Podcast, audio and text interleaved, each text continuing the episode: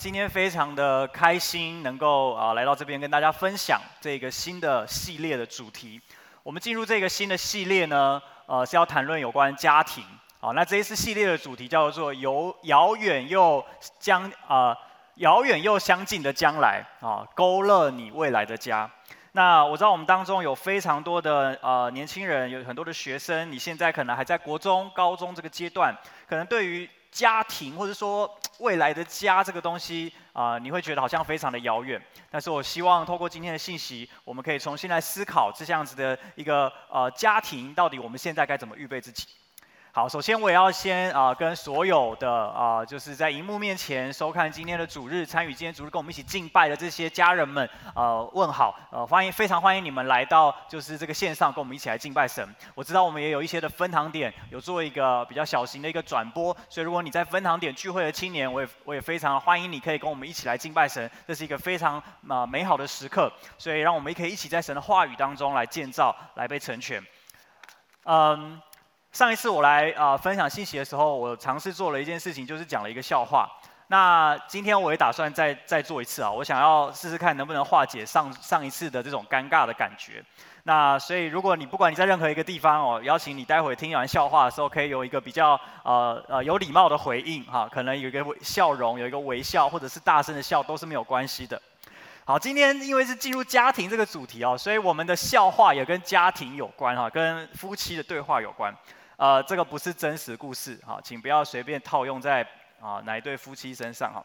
好，这故事这个笑话是这样子，哈，就是有一对夫妻，那他们新婚，哈，所以他们呃经济还经济实力还不是很够，所以他们就住在一个比较呃小的一个房子，然后呃就是将就着，哈，就是这样生活着。那其实两小两口也都过得蛮开心的，就是很甜蜜这样。可是有一天啊，就是生活还是现实还是残酷的。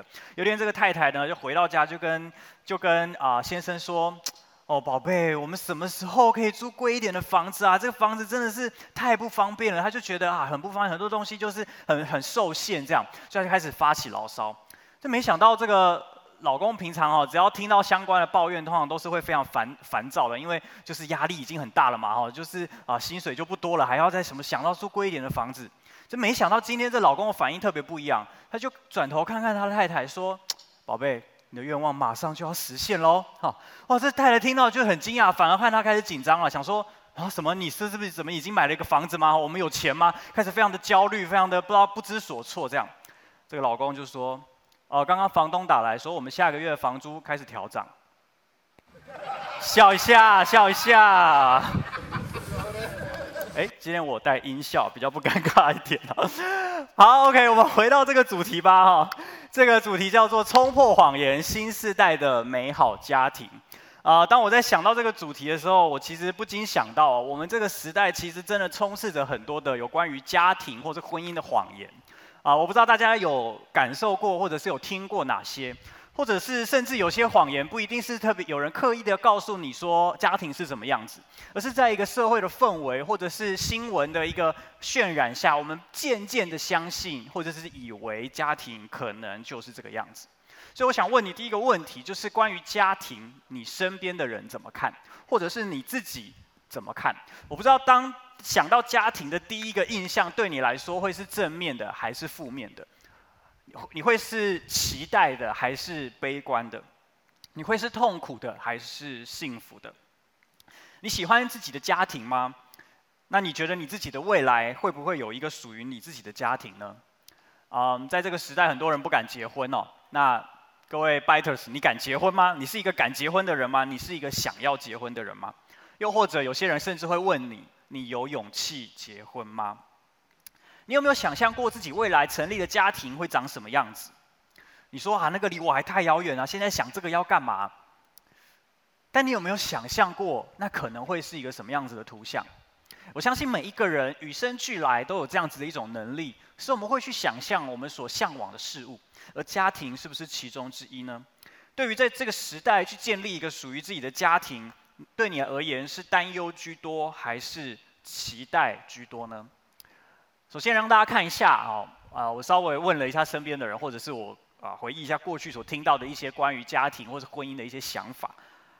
大概很多的人不敢面对家庭或是婚姻这个议题，大概取决于下面这几件事情哦。其实还有很多啊，今天只列了大概几个啊，啊，可能是没有钱啊，要要买车要买房啊，像刚刚这个笑话里面啊，就住一个小小的房子觉得很不方便，还有好像有些人会觉得说啊，结婚是不是就失去自由啊？或者是生完小孩是不是就失去自由啊？那啊，有些人是不想要被逼婚啊，不想要将就，好像没有遇到一个真的是。梦幻般的另外一半，好像不想要将就于现实的需要，去好像硬是要去结婚。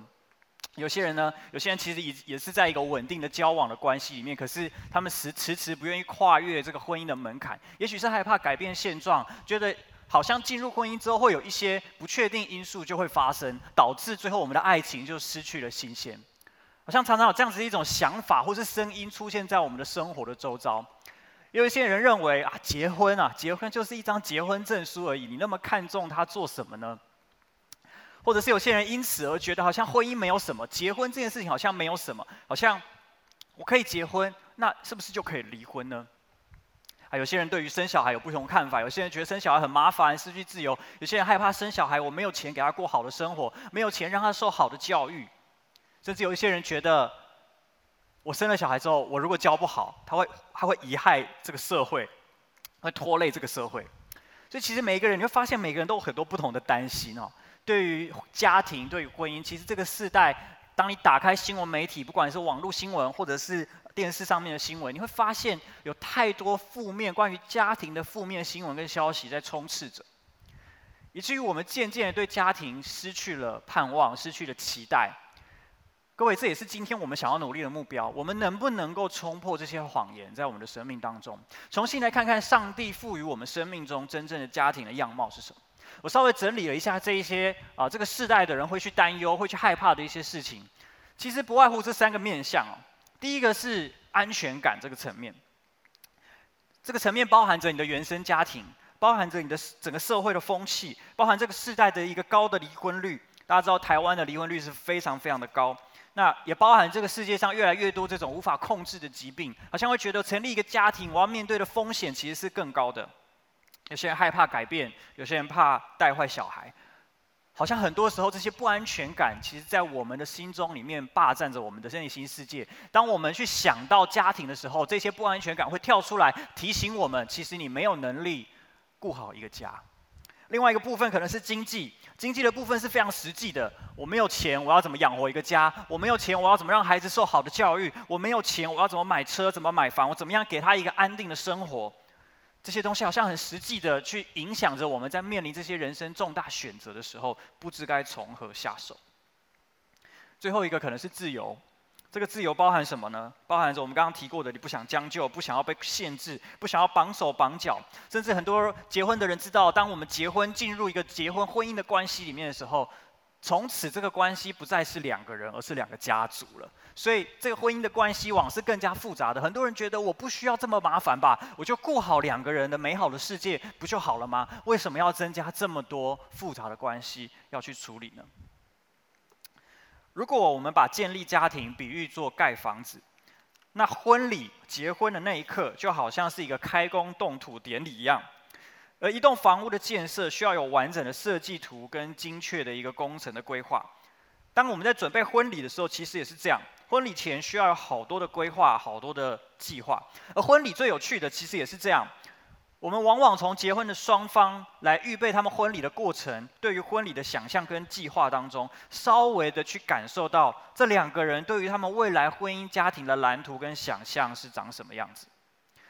啊、你们觉得我们这个社会是怎么看待婚姻的？你们觉得我们的政府是怎么看待婚姻的呢？我为了准备这个信息，我上网查了一下，我在内政部的网站上找到一份很有趣的档案。这份档案的名称叫做《现代国民婚礼的指南》。好，哎，你们知道这件事吗？哈，我也是现在才知道。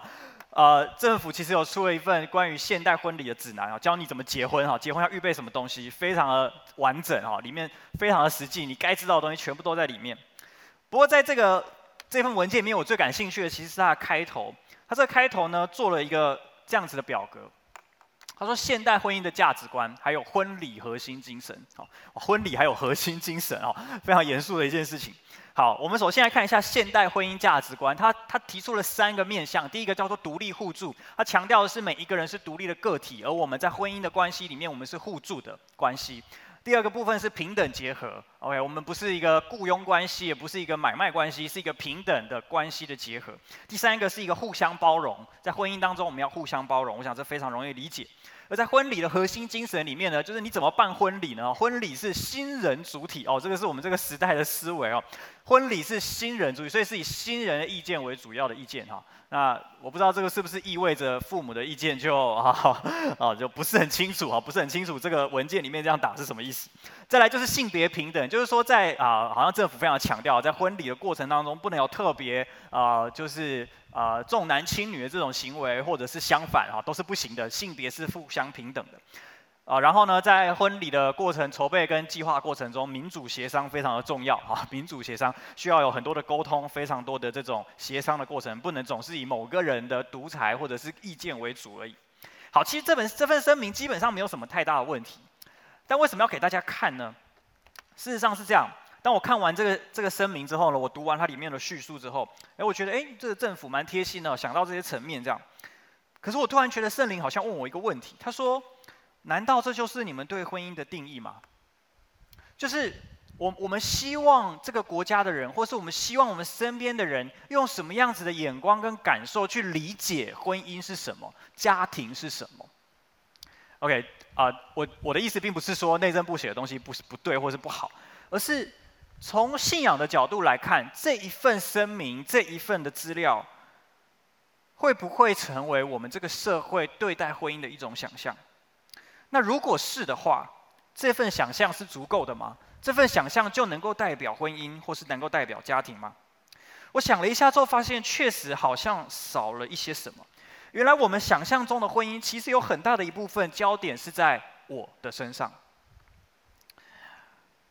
在这个表格里面，你会发现，基本上他当然他提到了平等、结合、包容，都是互相，都是彼此，民主协商是彼此。但是你从如果你去读他细细部的文字的论述里面，你会发现他为之所以提出这样子的一个想法，是因为他基于我这一个角色在婚姻关系里面的权利，去做出一个这样子的声明。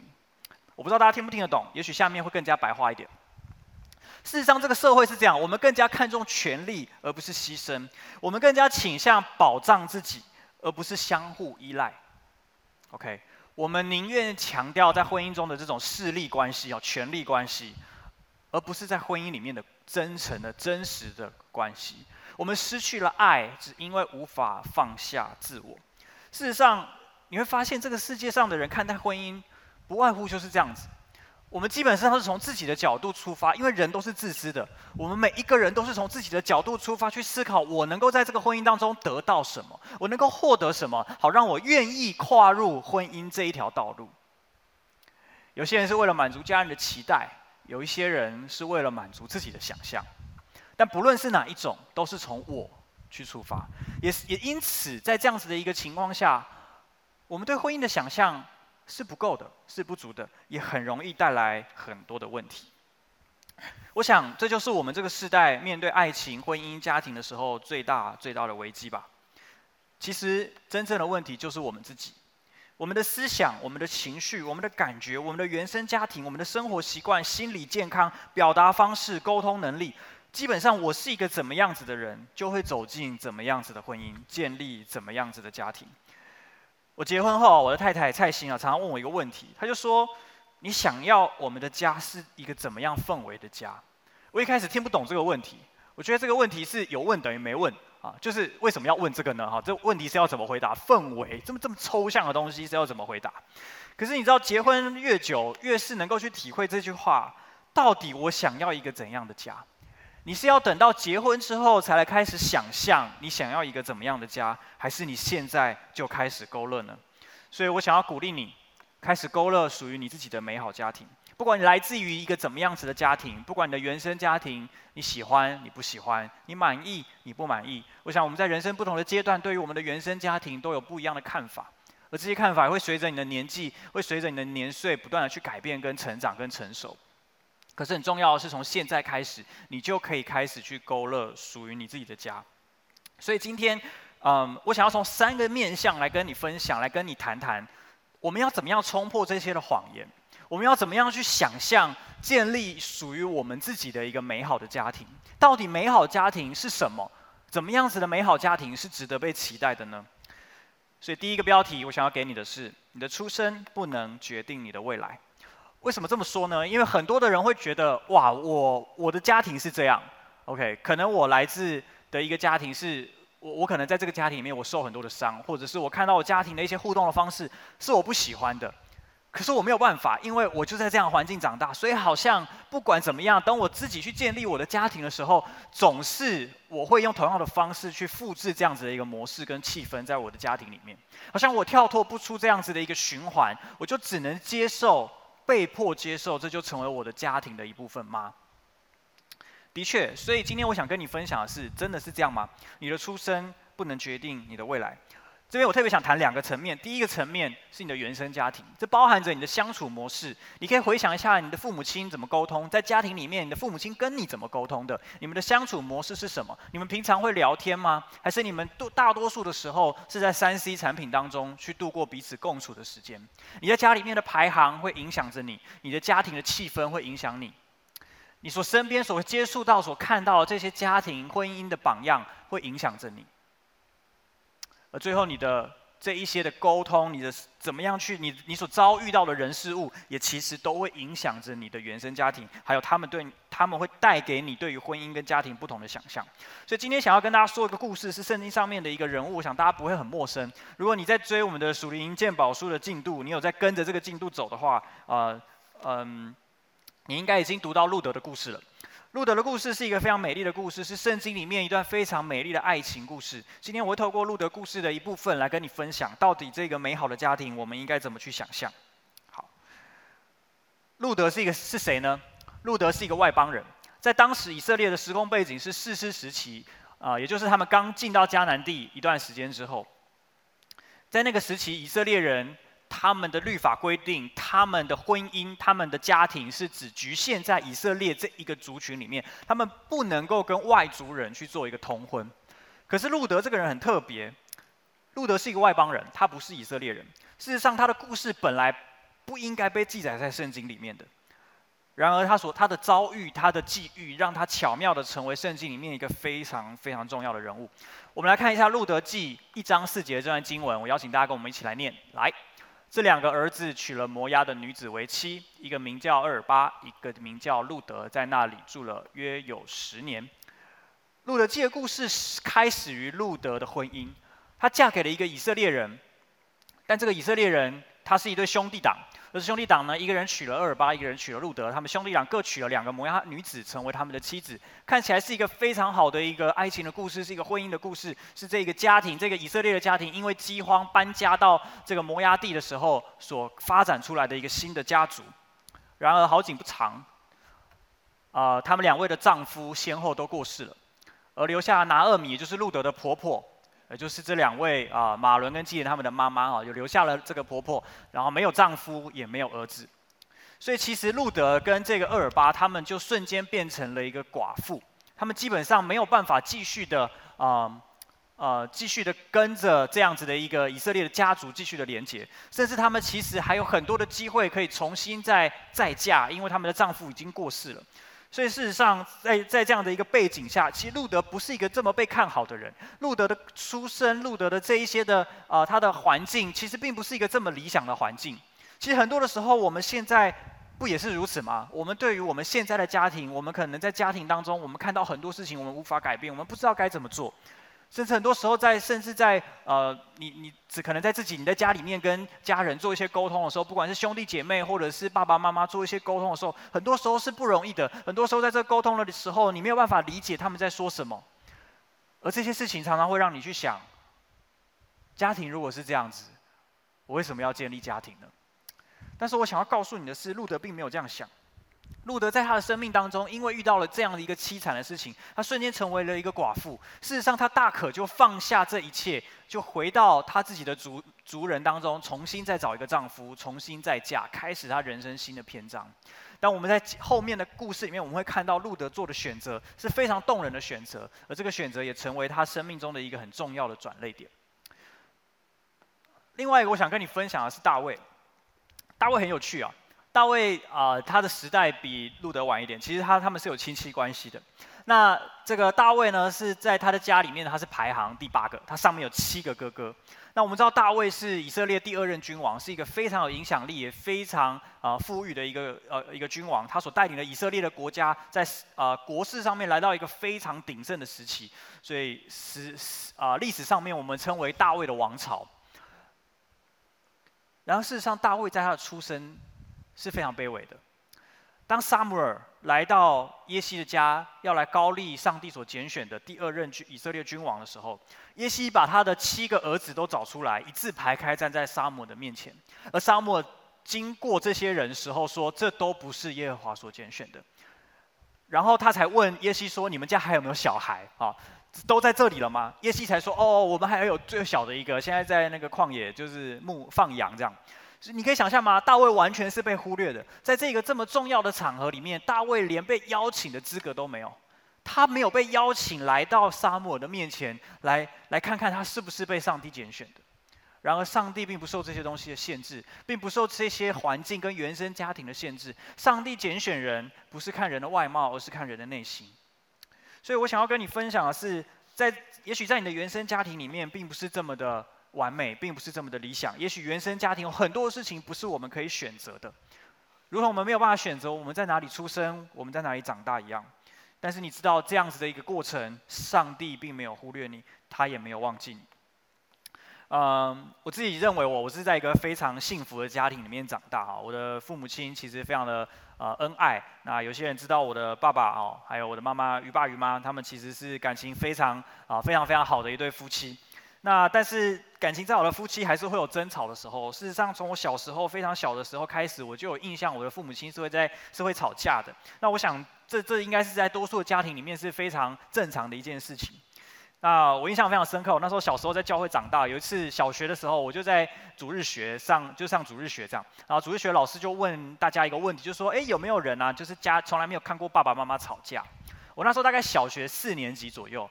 我第一个想法是怎么可能哈？就是怎么可能没有看过这样？所以呢，我就想说绝对不会有人举手。结果我就看到有一个呃六年级的姐姐就举手，然后而且她妹妹也跟着举手，就是我不知道他们套好了还是怎么样，还是他们真的就没看过，所以他们没有看过他爸妈在在家里吵架。我就很惊讶，你知道我那时候我的世界就是进入了一个就是类似崩坏的状态，就是啊，所以有人家里面父母亲是不会吵架的。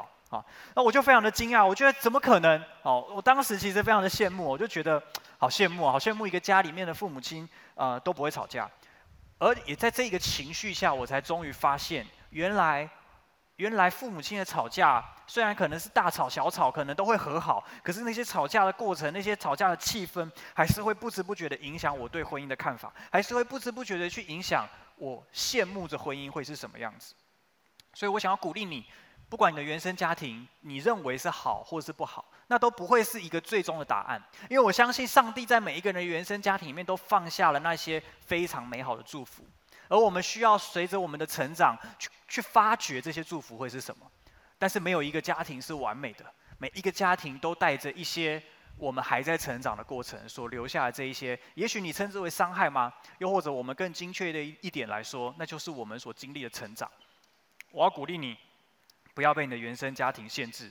第二个部分想跟你分享的是社会的环境，这个里面高包含着我们所谓的高的离婚率，包含着我们家庭功能的薄弱。现在很多的孩子回到家里面，父母亲是不在家的，包含了我们整体社会结构的改变。现在很多的双薪家庭，父母亲非常的忙碌，甚至有非常多的啊父母亲是虽然是啊啊啊结婚的状态，但是却是分隔在两地不呃。因为工作的关系，分隔在两地，所谓的假性的单亲，在这个社会上面是非常普遍的，而也跟整个大环境的一个家庭的政策有关，包含生育的政策、结婚的政策，这些政策其实都影响着很多的人面对婚姻家庭的一些看法。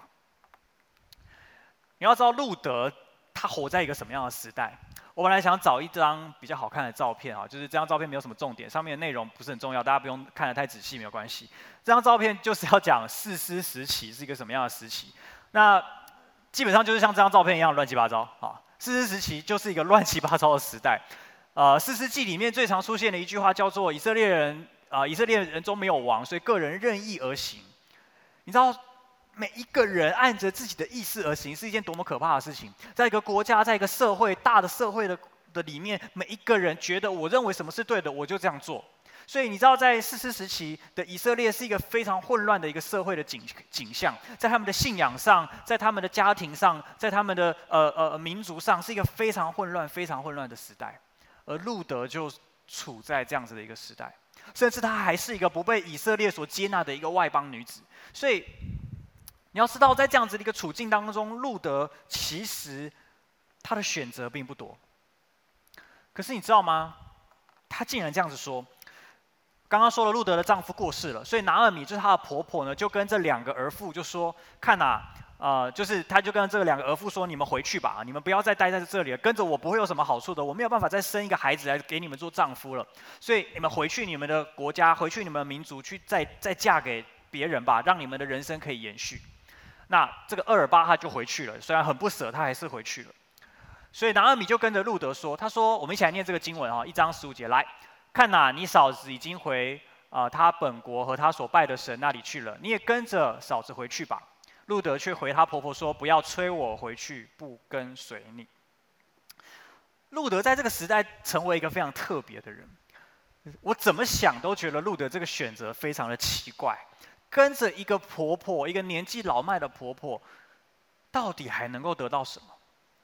这个婆婆到底给了她什么，让她这样子的忠心的定义的要跟随在她的旁边？而且更不用说，这不是一个大家都这么做的年代，甚至她并没有这样子的义务需要这么做，因为她是一个外邦女子。嗯，蔡欣就是我的太太哦，就是她从小有一个梦想，就是她要啊、成为一个家庭主妇，她要啊、生很多小孩这样。那呃，最近有一个组员跟我分享说，他当初刚来到教会的时候，啊、就是刚好是蔡欣那时候他国国中阶段，然后被蔡欣带到，然后呃，蔡欣就跟他分享说，他的梦想是要生四个小孩这样，他就觉得怎么有人把这个当成梦想啊？这个为什么这个东西要当成梦想？非常的震惊这样。啊，事实上我刚认识蔡欣的时候，我也觉得怎么会有人把这个东西当成梦想？超级有趣的啊！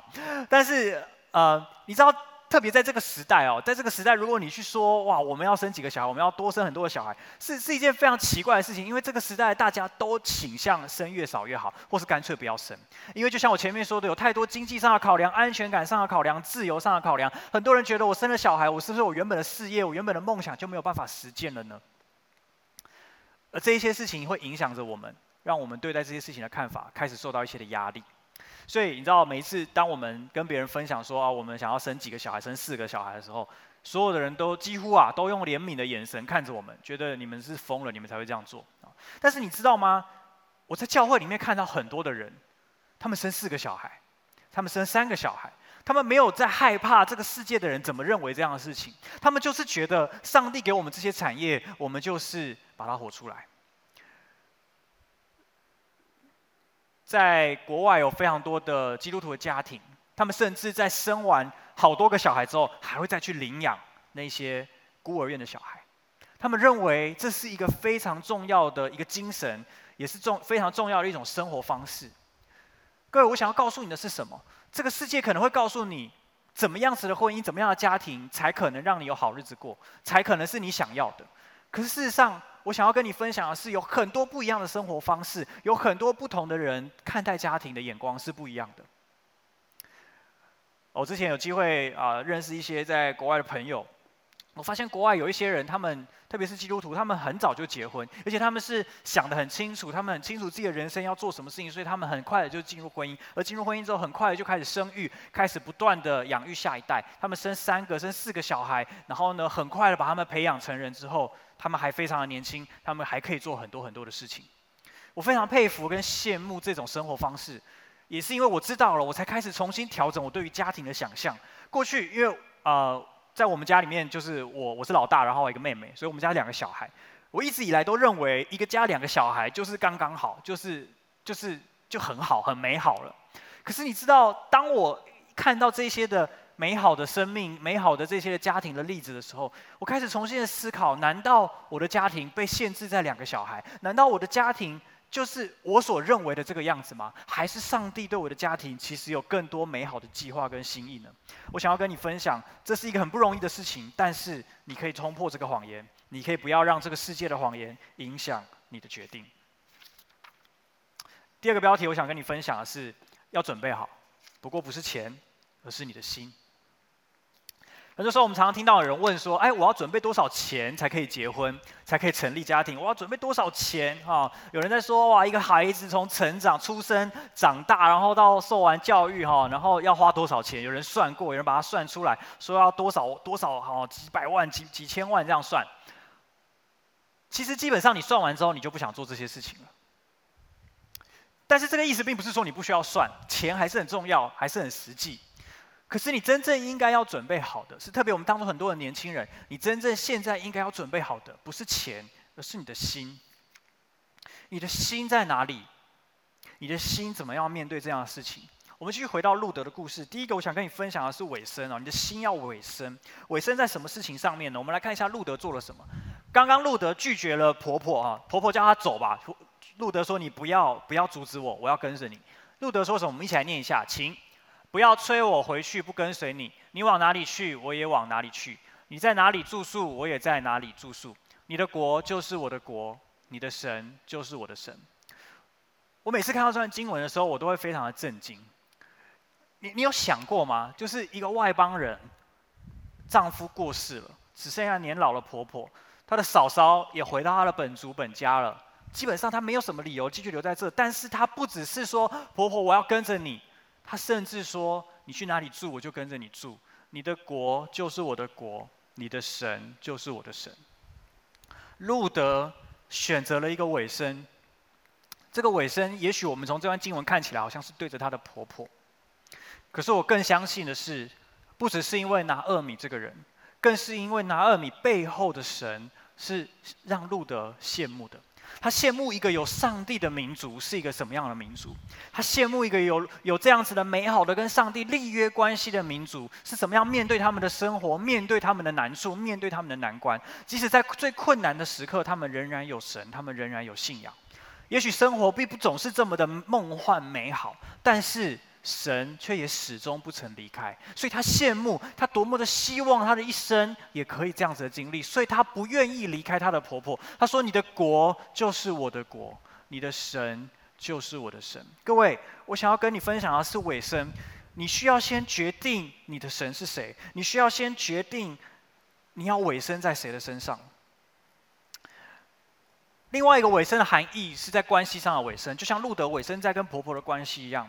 我们知道故事的最后，路德因着跟着婆婆回到以色列的故乡，以至于他们最后有机会在以色列的故乡里面找到一个他们啊、他们的啊，就是。算是当地的一个比较，就是算财主。然后呢，在这个关系里面，发现他们其实是亲戚，他们其实是有有这样子呃血缘关系的，以至于在当时的律法里面，他是可以合法来啊、呃、来来娶路德成为他的妻子。所以后来路德其实找到他人生的第一段婚姻，是在以色列的这个国家里面，以至于他后来也就成为了大卫的祖先。好，所以刚刚我们提到这个大卫王的祖先，所以这是一个非常有趣的故事，在这一个转折哈，你根本想象不到的一个转折当中。事事实上却是从路德对于婆婆还有对于这个信仰的尾声开始的，所以在关系上的尾声，你必须要问自己是，要怎么知道我真的可以遇到？我们常常会问说，我怎么知道我真的可以遇到那些陪我走一辈子的人？我们常常问这个问题，就是我怎么知道这个人哦会不会突然变心？他会不会哦就不见了？他会不会就是背叛我？也许我们更应该先问自己，我是不是一个可以陪对方走一辈子的人？也许我们更应该先去想想的是，我们是不是一个有这样子耐力的人？我们是不是这样子一个持久的人？一个愿意委身在关系里面的人？我们可以在关系当中去坚持，不论我们遇到什么样子的一个吸引跟诱惑，我们能不能够去期待自己成为这样子的一个人，远胜过我们在等待这样子的一个人出现？事实上，当你成为这样子的人，你才有可能吸引到那个愿意跟你走一辈子的人出现在你的生命中。所以我想要鼓励你。感情很难，爱情也不容易。你要找到一个可以跟你走一辈子的人，好像更是充满着不确定感。但是预备自己的心，让你成为那一个可以走一辈子的人，才是最重要，也是你现在能做的事情。在我结婚之前啊、我我现在岳父啊，就当时不是还不是岳父啊，现在岳父那时候就给我一句话，他说：“你要怎么知道你可以啊、结婚了？你怎么样知道你找到那个生命中命中注定的那一个人？”我的岳父就说：“你可以想象上帝为你的人生可能预备了非常多个。”就是所谓的对的人，对的人物，你可以解释成为就是一个适合你的人，啊、一个在各方面上可以跟你啊、有机会去建立一个家庭的人，可能也许有一万个，也许有一千个，不知道。可是这些人不会在同一个时间出现，他们可能散布在你人生中的不同季节、不同的时刻，也许是很小的时候，也许是很大的时候。但是当你生命中遇到这一千个或一万个里面的其中一个的时候，你的心里面的深处会知道，就是这个人。而你愿意为了他放弃，放弃剩下的九千九百九十九个，那个时候你就可以结婚了。这个答案在当时对我来说，其实是有点震惊的。震惊的原因并不是因为，嗯，就是我还在犹豫要不要放弃剩下九千九百九十九个，不是，而是我没有这样子想过这件事情。我记得我很小的时候，我问过我爸妈，我说：“哎，爸，你怎么知道？”你怎么知？就是你怎么娶到妈妈的？就是你你怎么确定她就是你哦命中注定的那一半？这样，我爸就给我一个非常模棱两可的答案。他跟我说：“我不知道，我看到的时候就知道了。”就这样，就这样。我想说，没有更有哈，就是见地的一些想法嘛哈。就是比如说，你用什么线索知道的？你怎么确定就是他呢？说不定，说不定啊，还有有没有什么什么一些其他的什么什么 sign 啊，或者是有没有什么其他很特别的事情发生啊？你才会觉得哦，就是这个人。没有，什么都没有。就是你看到就知道，所以当时对这个答案是有点小小的失望。可是后来，当我岳父跟我讲这句话的时候，我突然之间懂了。我突然之间懂了我爸在说什么。其实我爸的意思非常的简单，就是你看到那一个人，你知道那一个你愿意为了他放弃你所有的一切，就是那个他。所以我想要鼓励你，这件事情是会发生在你生命当中的。当它发生的时候，你会很清楚的知道，就是这个感觉，就是这样子的一个状态。你知道你准备好了，你知道你找到那一千分之一或是一万分之一，而你愿意为了他放弃所有的可能，你愿意委身在这个关系的里面，你就已经准备好走入婚姻了。另外一个我想跟你分享的是，其实我们的生活是很有弹性的。呃，我跟蔡英结婚的时候。我们都两个都在教会工作，所以其实我们收入各方面其实都算稳定。感谢上帝的祝福，让我们其实也都一直有一个不错的生活的品质。但随着小孩出生，对我们来说其实是压力慢慢的啊、增加的。呃，我记得印象很深刻哦，就是呃，因为小孩出生之后，蔡兴就回到家里面来带小孩，所以事实上我们在经济上面的结构上面就做了一些重新的调整跟规划。那其实也都还过得去，但是总是会在一些比较重要的时刻，突然之间觉得好像。啊，经济上面是比较紧缩的，那更不用说后来我们来到台北啊，我们在台北建立教会的过程，其实在经济上面的压力非常的大。呃，我记得印象深刻，我要去台北之前，我就跟我的几个比较好的同学吃个饭，我说哎，我要离开台中了哦，就是以后台北见了这样。我所有同学都觉得我疯了，怎么会带着太太，带着一个刚出生的小孩啊，出生几个月的小孩，啊、就是要到台北，就是你在在干嘛哈？就是为什么要这样做？他们没有办法理解这样。那我我当时也觉得，呃，我好像也没有想这么多，我就觉得好像这就是一个这个季节上帝要我们去做的事情。我也很深刻的记得啊，当时我们接到这样子的一个邀请，教会要把我们派去台北的时候，我其实回家我先跟蔡心做了一个讨论。我当时的想法有点侥幸，我觉得如果蔡心反对，他觉得我们现在这个季节可能不适合的话，也许我还有一些呃可以重新考虑这件事情的空间。但是没有想到蔡心当时的回应就是，哦，好啊。你就去祷告啊！你祷告完，我们就可以走了。所以他非常呃看淡这一切嘛，或者是看穿这一切。他觉得这件事情一点都不困难，这件事情一定可以做到。所以后来我们在很快的半年之内，我们搬了家，我们找了房子，然后我们就到了台北。那呃也在那个季节当中，我经历到上帝很超自然的供应哦。事实上，我们的生活呃做了一些的调整，我们稍微调整了一些我们的娱乐，我们的。啊、呃，享受，但是也不至于到完全的没有。而你知道，上帝很特别是，在这段期间当中，我们我们连续，我们将近长达在我们去台北之前，其实就有了。我们将近有一年到两年的时间，我们固定收到一笔不知道从哪里来的奉献。啊，这笔奉献的金额呢，恰好成为我们生命在这个季节当中一个非常重要的一个呃呃力量跟跟支持。所以，呃，我我我我们到今天仍然非常的困惑，不知道这件事情是怎么发生的。可是，在这样的过程当中，我们清楚的知道是上帝知道我们的需要，他透过他的儿女把这样子一个祝福送到我们的身上，我们深深的感激，我们也深深的感到上帝的恩典是何等的真实。圣经上有一句话是这样说的：“他说，才德的富人谁能得着呢？他的价值远胜过珍珠。”这是在箴言三十一章非常有名的一个经文，叫“才德的富人”的一个篇章里面。而在这个篇章里面最最重要的一句话就在这里：“他说，才德的富人谁能得着呢？他的价值远胜过珍珠。”当我们想到婚姻、想到家庭的时候，我们想到的是什么？我们想到的是我没有钱，我有我不够有钱来支撑一个家，来稳定一个家，还是我想到的是？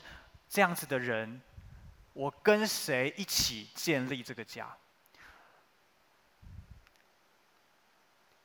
这个圣经节这边说，她丈夫心里依靠她，必不缺少利益。她一生使丈夫有益无损。虽然这个经文在讲才德的妇人，好像是讲女生讲给姐妹听，但事实上，从现在的时空背景来看，我们甚至可以稍微扩大一点。在婚姻家庭的结构当中，过去这个时代是男生工作，女生在女生持家的一个社会结构，在现在已经不是这个样子。所以这个东西我们可以似乎可以扩张到扩呃扩充到去想一下现在的世世代在婚姻当中，我我们可以想象的是，在夫妻在婚姻的关系里面，在家庭的关系里面，我们是不是彼此依靠呢？我们是不是彼此依赖呢？我们是不是彼此支持呢？而这里说这样子的一种依靠跟支持，使彼此不缺少利益，而且你会使对方有益无损。这样子一种关系，是不是你所羡慕的关系？这样子一种关系，才是建立家庭真正的重点。我想跟你分享的是，家庭中最大的资产，从来都不是钱，而是人。人才是在家庭当中最不可或缺的那一位。那一个跟你走一辈子的人才是最重要的，那一个你所养育的那些人才是你的家庭当中最重要的资产。所以不要被这个世界的谎言所欺骗了，钱不应该是你决定要不要建立家庭唯一的理由。最后一个标题我要跟你分享：美好的家庭不是来自于你的包装，而是真实。在这个网络的时代，我们很会包装，我们注重形象。我们我们会把我们的照片拍得很美美的，我们会把所有的东西修图修到最完美，我们才让别人看到。可是你知道这些事情有时候让我们忽略到我们活在一个真实的世界。嗯，当你打开媒体的时候，你会看到这一些八卦版上面充斥着许多明星夫妻的分分合合，或是情侣。有时候这些消息，这一些的。呃，东西会影响我们对婚姻的看法。当你看到郎才女貌，当你看到金童玉女结婚的时候，你会觉得哇，好像童话般的婚姻，好像婚姻就应该要长这个样子，好像他们的妆永远不会卸掉一样。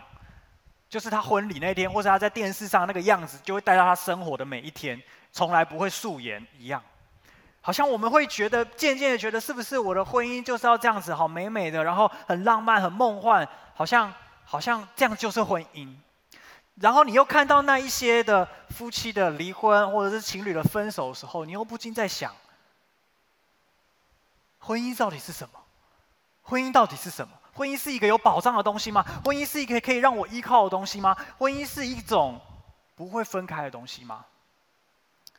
常常很多时候，这答案都是不确定的，甚至是否定的。你知道吗？家庭如同一面镜子，它会照出我们最真实的样貌。你是一个怎么样子的人，进到这个家庭里面，会赤裸的展现一切。路德，他是一个怎么样子的人呢？这段经文的前情提要是啊，路德向她未来的丈夫波阿斯表达他的情意，表达他啊希望可以。因为这是在律法上规定的，所以他其实这样做是合理的。是他希望这个人可以尽他做亲属的本分，来呃继续等于说迎娶路德呢，也也是抚养这个拿二米这样。所以这个路德就做了这样子的一个表达，是一个非常主动的表达。而波阿斯的回应是这样说的，我们一起念这个经文。他说：“女儿啊，现在不要惧怕，凡你所说的，我必照着行。我本城的人都知道你是个贤德的女子。”我刚刚说路德是外邦人。但他进到了以色列的城镇当中，成为以在以色列当中那个地区里面的一个外邦女子。而他说，在本城的人都知道你是一个贤德的女子，也就是路德的为人，路德在生活当中最真实的样子，其实是被大家知道的。其实大家都看得出来，你是一个怎么样子的人。大家知道路德是个怎么样子的人，以至于波阿斯知道路德是个怎么样子的人，在他表达心意之后，波阿斯并没有拒绝他。波阿斯乐意欣然的接受了这样子的一个提议跟邀请。最后成为了路路德的丈夫，他们共同组成了一个新的家庭。所以，你是一个怎么样子的人呢？而你又想要成为怎么样子的人？这会影响你会成为成立什么样子的家庭？你是快乐的人吗？你是有趣的人吗？你是谦卑的人吗？你是柔软的人吗？你是勇敢的人吗？你是有智慧的人吗？是努力的人，还是有责任感的人？你是有创意的人，是临危不乱的人，又或者你是有包容力的人？你是情绪稳定的人吗？还是你是心理健康的人？或者你想成为这样子的人吗？很多时候我们忽略了我们这一个人，我们的个性、我们的品格、我们生命中的这一些习惯，才会成为我们未来婚姻当中、家庭当中非常非常重要的元素。这一些是我们的材料，上帝用这些材料来建造属于你的家庭。我们要清楚的知道，这跟我们是有绝对绝对的关系。我们刚刚所看到的这个箴言三十一篇里面，这个才德的妇人，里面有讲到才德的妇人是一个怎么样的妇人？我带大家一起来看，我们一起来念这段经文的节录啊，预备来。他开口就发智慧，他舌上有仁慈的法则。他的儿女起来称他为有福，他的丈夫也称赞他说：才德的女子很多，唯独你超过一切。艳丽是虚假的，美容是虚浮的，唯敬畏耶和华的女妇女必得称赞。愿他享受操作所得，愿他在工作在城门口荣耀他。我们可以看到，这样才德的妇人是认真工作的，是认真面对她生活的大大小小的事情的。她使她的她使她的丈夫称她为有福，使她的孩子称她为有福。而你知道她，她说话是有智慧的，她开口就有仁慈的法则。她不追求那些虚浮的外表，我相信她是很漂亮的，但她并不追求这些虚浮的外表。而是反而选择敬畏上帝。我要鼓励你，预备你自己。这不包含女生，这也包含不只是包含女生，也包含着男生，包包含着弟兄。能不能预备你自己，成为一个对的人，成为一个好的人，成为一个真真实实去锻炼你生命品格的人，好让你成为一个有德性的人，让你的家庭可以经历这样子的好处。这里。二十六节说，他开口发智慧，舌上有仁慈的法则。我这边特别想要讲一下沟通这件事情。很多时候，沟通是一个我们觉得很习以为常的事情，可是却常常影响着我们在关系当中没有办法感受到爱的原因。因为我们都不完美，我们会犯错。我们怎么去表达、去沟通，这些看似微小的选择，却往往成为我们生活中幸福与否的关键。想跟你分享，美好的家庭并不是偶像剧，不是每一个剧本都可以先写好。而是真实生活的满足。呃，我印象很深刻哦，就是，因为我脾气不是很好，那我很没有耐心，很容易发脾气这样。那我知道我自己我自己有这个弱点，所以我嗯、呃、常常在这个跟蔡欣在争吵的时候，呃，我我会特别去留意说孩子是不是在旁边。那其实我们结婚前我们有个共识，是我们可不可以尽可能不要在孩子面前发生争执。坦白说，我没有做得非常好，我们还是会有失败的时候。我印象很深刻，前一阵子在我们家发生一件事情，这个事情其实影响我很大，啊、呃，我相信对我的儿子影响也是非常大。那那时候我们在浴室里面洗澡，这样，然后呢，其实没有发生什么很大的事情，就是一个很小很小的事情，我甚至都忘记那个事情是什么。我就突然之间，可能那天我太累，或者突然之间，我觉得我的情绪真的是满出来，所以我其实就在我就我就我就在浴室里面，我就大叫哈，我就是用我。这人生这个吃奶力气哈，大叫这样，就是有点就是接近抓狂的这个一个状态。我一叫完之后，我就后悔了，因为呃雅钱就是我的儿子哦在旁边，所以他就开始大哭，因为他完全被吓到，他就开始崩溃大哭这样。那所以后来让蔡欣就先把他抱出浴室啊，然后开始我我就开始啊、呃、面对一个很复杂的自己这样。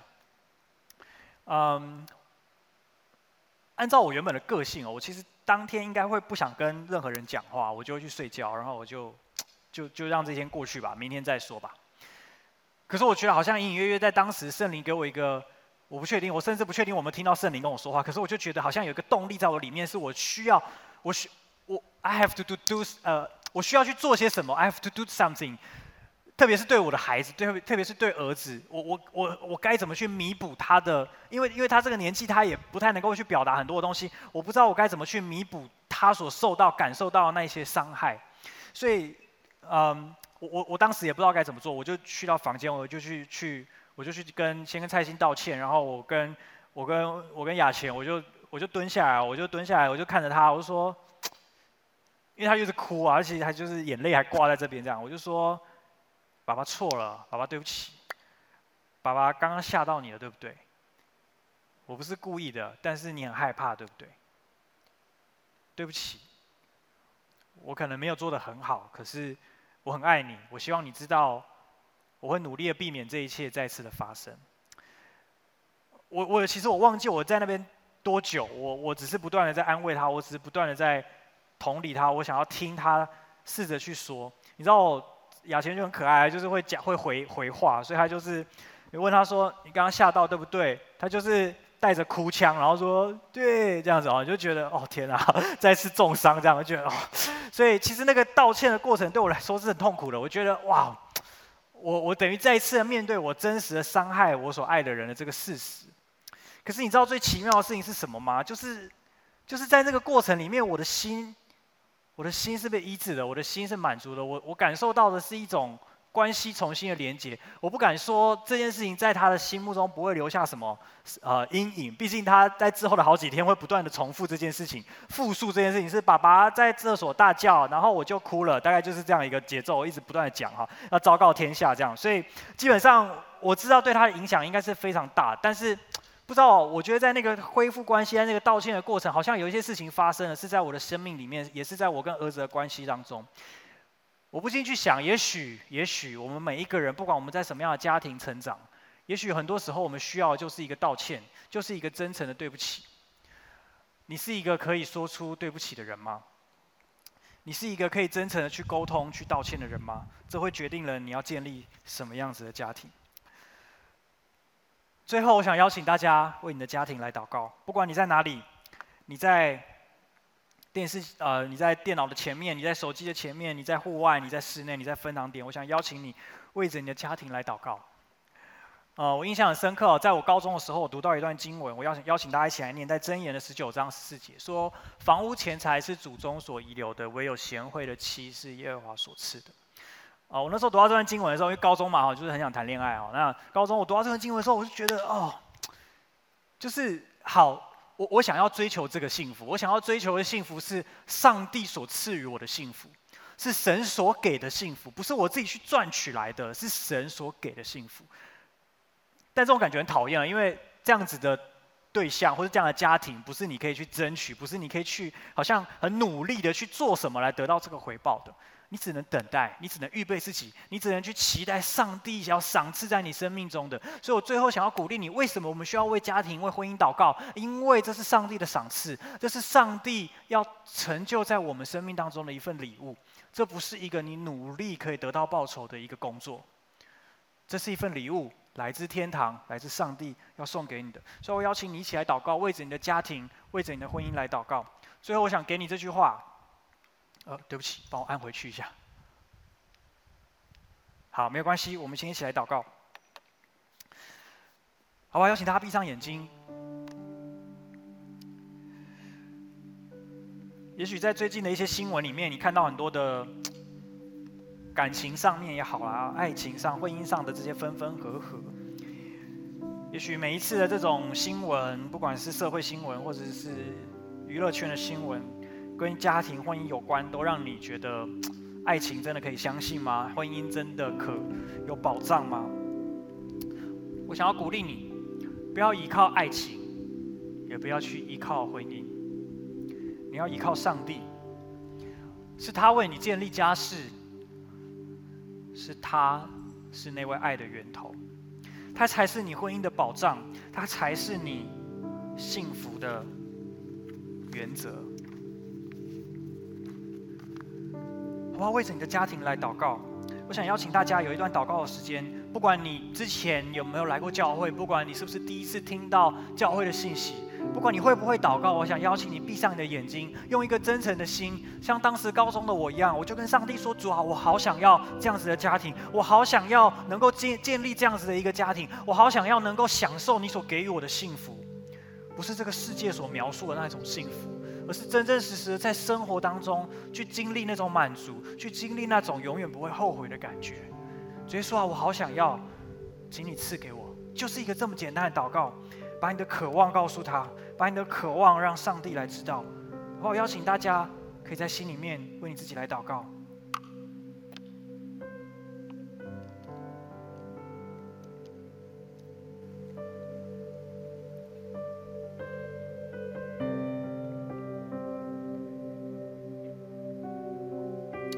所以说，我奉你的名来祝福每一位聆听今天的讲道信息的弟兄姐妹、来宾朋友，特别每一位年轻人，不管他们现在在人生的什么阶段，国中、高中、大学、社青，只要在我们的生命当中去堆叠这样子的期待，让我们可以在教会里面去看见更多美好的榜样，不是那些装出来的，而是那些真真实实的生活的榜样。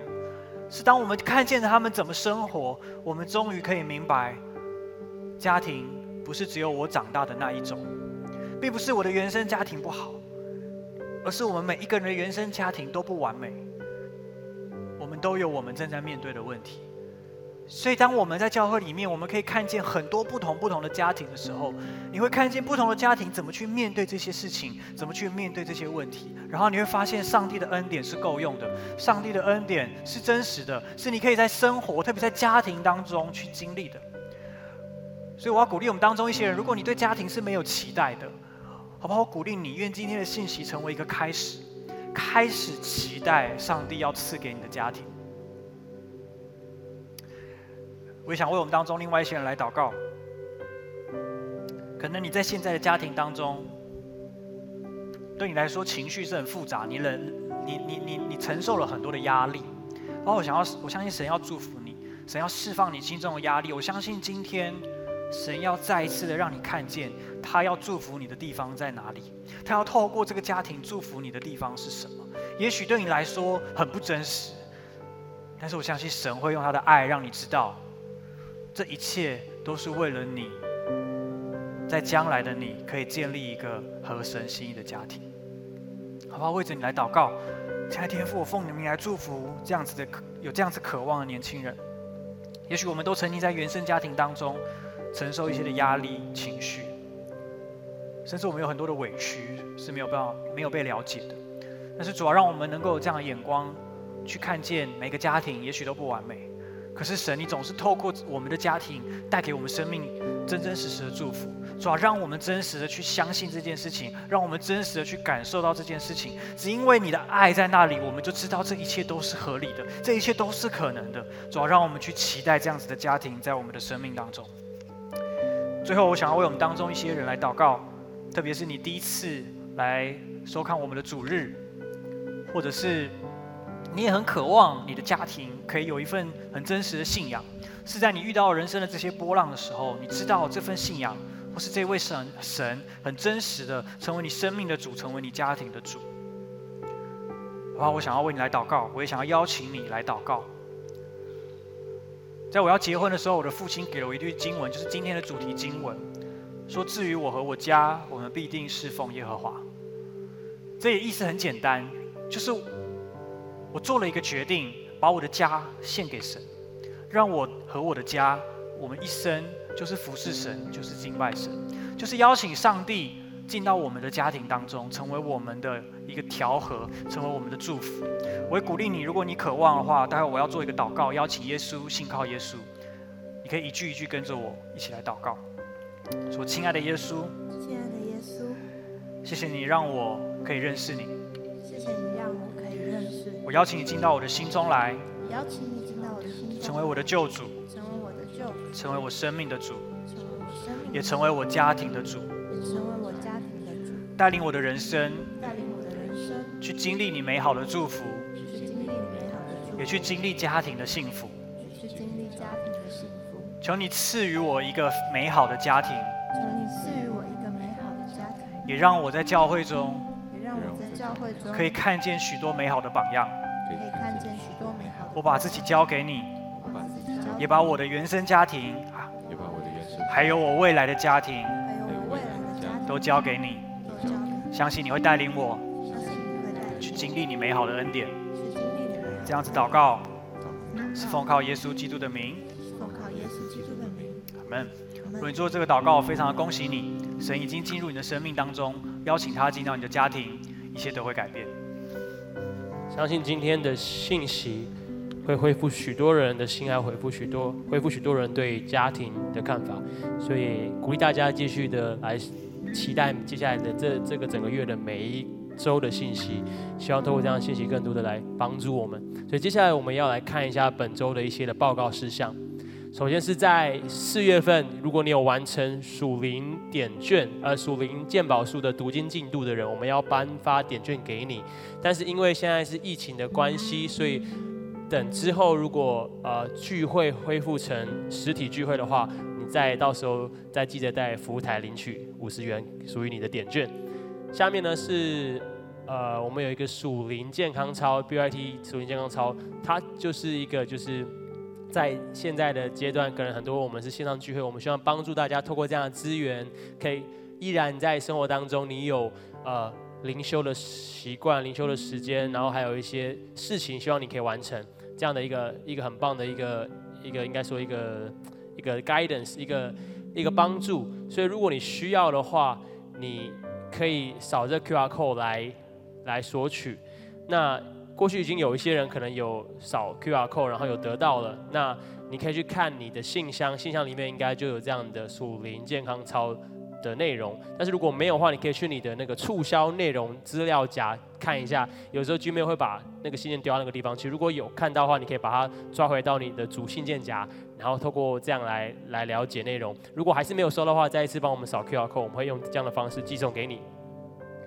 另外是 D Camp 时辰这边有一些异动的报告，因为疫情的关系，所以营会的时间是改到七月十三到八月二十一号。另外，我们的报名是延长，应该说延后到这礼拜天，所以如果你还没有报名，但是你渴望可以来上 DCAM 的人，可以赶快来报名。我们有一个夏季的惊奇网络学校的课程。它的报名时间是到五月二十四号截止。那他有在希望在六月到八月之间有一个休课的时间，可以开放一些课程，特别是过去一些有呃 Dr. Baker 的课程，还有先知课程的的内容要给大家。它非常优惠，原因是因为他原本一堂课每一堂课是要一千块，但是因为这个特别的企划，所以每堂课只需要半价五百块。所以如果你想想要更多的透过这样的真理的教导来装备自己认识神的话，可以赶快来了解，然后扫这 QR code。另外，我们有一个一样有一个年度奉献收据的公告，所以就是因为配合国税局的政策，所以我们所有的教会，你过去奉献的这些资讯都已经上传国税局系统。到时候如果你要报税的时候，你可以直接从报税系统下下载资料，你不用再出示任何的纸本的的收据，你就可以直接扣抵。但是如果你还是需要这样纸本收据，或是你想要查询你过去奉献的记录的话，直接扫这 QR code 来了解。我们有一个大学毕业典礼的礼拜是在线上的，但是是是还是有，今年还是有，在五月三十号，所以鼓励就是所有，如果你是今年应届。大学毕业生就希望你可以来报名，扫这 QR code 报名。我们在当中会特别就是有一段时间特别来恭喜你，来欢庆你的过去这四年或是五年或七年的学习，也在当中会来祝福你。所以希望如果你是母堂的学生，你可以来扫 QR code；如果你是分堂点的，你直接去找呃，另外不用来扫，你就直接找你当地的分堂点的辅导即可。另外，我们有一个。施工团联合在招募当中，所以可以看到画面上这所有这七八个呃呃七个施工团都有在招募，招募时间很快就要截止，就直到明天，所以请大家可以赶快，如果你想要服侍，你过去还没有加入任何施工团，然后你有符合资格的话，你可以来祷告一下，看上帝有没有让你有感动去参加哪个施工团，透过施工团来更多的来建造祝福我们的教会。所以以上是这周的报告事项，如果你想了解更多，可以上教会官网或是看。呃周报来了，线上周报来了解。所以最后我们一样，我们用接下来这首诗歌来回应神今天给我们的信息。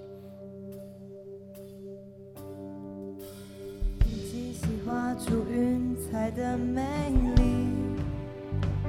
缭绕山谷间，滋润着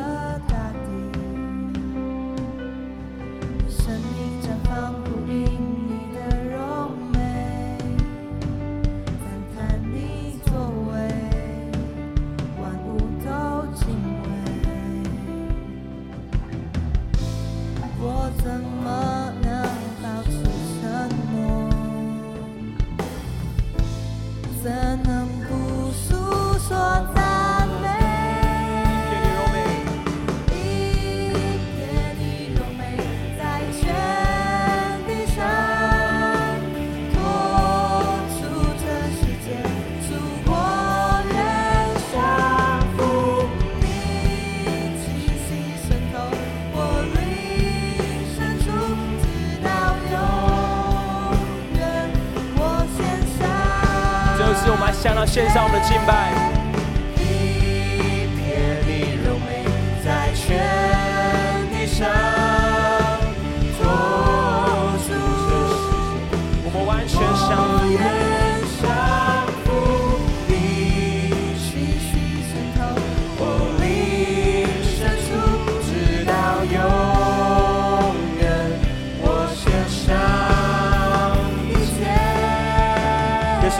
直到永远，我们都要献上我们的一切。在今天，愿你继续来祝福我们每一个人的家，祝福我们开启我们的眼睛，看到我们家庭存在价值，它价值的美好。也是让我们祝福每一个人未来的家庭，让我们在当中，我们可以成为一个带领我们家庭，就是侍奉你。因为我们说，我和我家必定侍奉耶和华。耶稣，谢谢你听我们的赞美与祷告，都是奉靠你得胜的名求。阿门。